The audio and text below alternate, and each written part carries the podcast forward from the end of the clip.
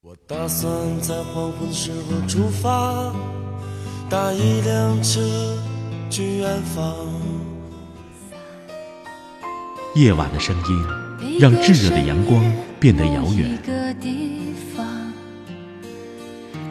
思绪却可以在蝉鸣和青草乡间荡漾。我来到你的城市。走过你来微信收听拿铁磨牙时刻。爱是什么？我还不知道。拿铁味道，素描一段时光。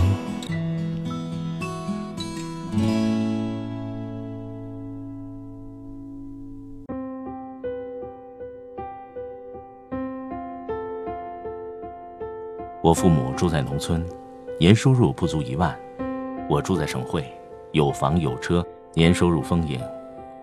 可我常常觉得自己的生活质量远远不如住在农村的父母。经常周末回老家拿米、油、菜、肉，甚至喝的茶。这些基本物资大家都买得起，但如果加上绿色、无公害、生态有机这些概念呢？你还敢说我天天买也不会皱下眉头？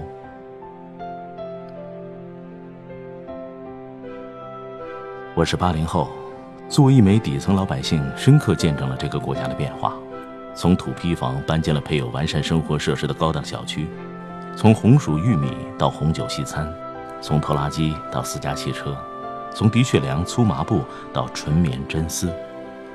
看起来我的日子过得越来越好，但最近我常常怀疑我的生活过得还不如八十年代。这些年在城里的生活过得远不如那些年在农村的时候。先说说环境，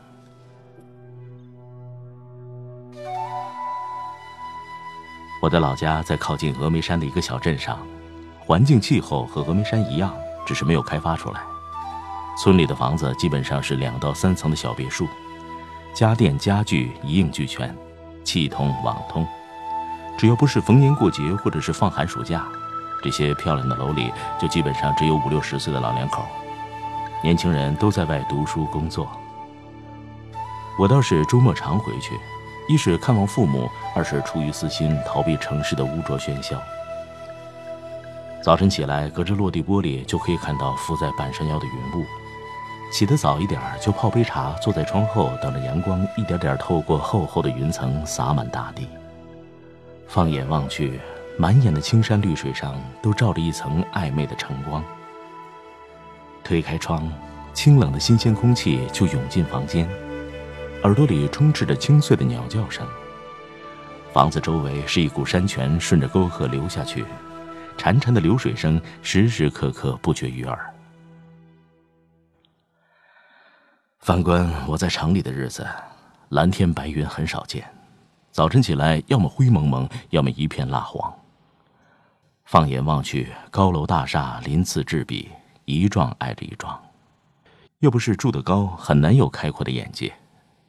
出门上个班，开车要限号，要堵车；坐地铁、公交又挤破头，烟尘不断的灌进肺里。雾霾严重的日子，需要戴着口罩出门。最夸张的是，有一天下午两点左右。街上的商铺才开始开灯营业，整个天空都一片灰黑，暗不见日。不仅如此，有时候空气中除了飞尘以外，还会夹杂着一股酸腐味儿。而到了夜间，只有拉上厚重的窗帘，才能逃脱光污染的干扰。大卡车满载货物开始进城了，轰轰隆隆，时不时蹦出一声汽笛声。我属于睡眠质量不太好的那类人。只有回到乡下，夜里才会睡得香。再来说说食品安全。我常常想，我们搬进了城市，社会分工更明确，生产效率更高，然而我们却逐渐变成了技能单一的低能儿。倘若有一天真的把我们扔到了荒野，恐怕生机渺茫。我父母住在农村，春天采茶。头皮茶是没有喷农药的，而且芽心饱满，色青叶嫩。一支茶树枝独取一个芽心，柴火堆上架上大铁锅，手工杀青烘干，一年要喝的茶也就齐备了。清明左右播种水稻、玉米，玉米农历七月中旬收。种玉米主要是给每年喂的一只猪，还有一些鸡。这些牲畜家禽都是自家人吃，全部用粮食喂养，放养在后山的山林中，可以杀了做肉食，也可以留着产鸡蛋。玉米收完，差不多半个月就收水稻，种够一家人一年吃的量就行了，从不多种。这样才能保证一直吃的都是当年的新稻米。油是父亲去其他农户家买的油菜籽儿，再自己拿去油房榨油。家里还有鱼塘，山泉水流进流出，鱼长得很慢，但味道鲜美。房前是自留地，自己种应季瓜果蔬菜，也规划了一片果园，种有常见的桃、李、杏、枇杷、樱桃、葡萄等等。有些时候，父母会兴起种些草莓。除了自己家种的、养的，父母也会上深山采一些野生食材，蕨菜、野生菌、冬笋、山药，树上的、地上的、土里的，还有很多我叫不上名的，的确很好吃。我父母做菜尽可能少放调料，很多菜只放油盐就够了。现在年纪大了，更倾向于吃清蒸、水煮菜。我在城里吃的食材很多是周末回家拿的，有时候出去吃个饭无比纠结，总担心食材来源没有保障。和一些星级酒店的中餐厨师朋友出去吃饭，他们常常要选四五家都不满意。做餐饮多年，深谙其中的门路。奉劝大家一句：便宜的餐饮绝对没有好的食品安全卫生，毕竟成本在那儿摆着呢。还有一则有趣儿却发人深省的事儿。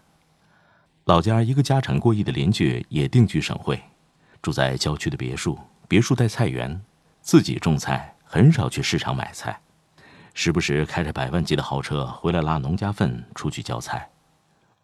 我也曾经戏谑过他，不过他却回答我说，他的很多朋友要么自己种，要么劳神费力四处寻找绿色食材，而他觉得自己种更方便。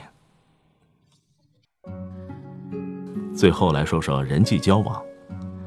父母住在农村，周围的邻居都是处了几十年的老熟人，大部分人有着数辈人的交情。平时隔个两三天就约着去集市买些生活用品，接下来就抽个烟、喝喝茶、打打小麻将，讲一讲老一辈的故事。哪家小孩上大学生病住院了，如果手里紧张，知会一声，几乎全村人都会借钱帮忙。会为每个新生或者逝去的生命举办一场为期四五天的聚会，对生死的仪式感很强。我想这也是他们很少厌世轻生的原因之一吧。你看着哪家菜地里的菜你没有吃过又想吃，跟主人打声招呼，自己拿就是了，一般不会拒绝。我在城里这些年，朋友也是不少，当然，我指的朋友不是什么酒肉朋友。但是很多时候谈到钱，大部分人还是很谨慎敏感；谈到借钱，更是斟酌再三。我住了几年的同楼层邻居，出门见了面，仍有不爱和你打招呼的。出门要是忘了带钱、带手机，我会惶恐不安，觉得寸步难行。朋友聚会最多的地方就是 KTV 和饭馆。我待了十来年了，却越来越想逃离。想回到老家，有时候就想赶紧挣钱吧，早日实现财务自由，早日归于山林，过着像父母一样的乡野生活。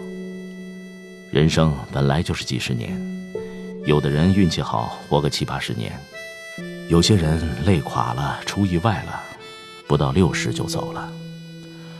我很怕，当我老了，回过头去看。会发现自己没有真正的轻松惬意过，没有享受过生活的美好。披星戴月的奔波，只为一扇窗。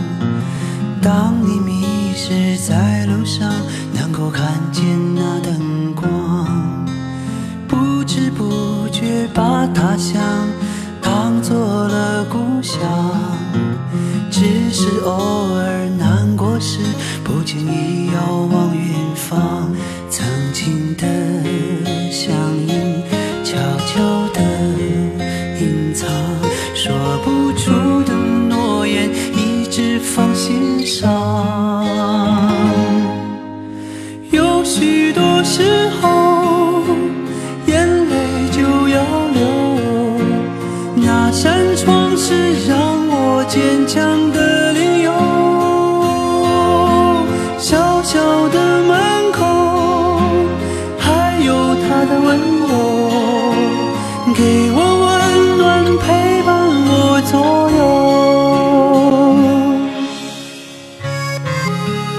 我的音频节目每天在微信首发，美图加文字，这叫有声有色。你可以边看边听。微信搜索“拿铁磨牙时刻”，关注我，每天都会第一时间做好听的节目给你。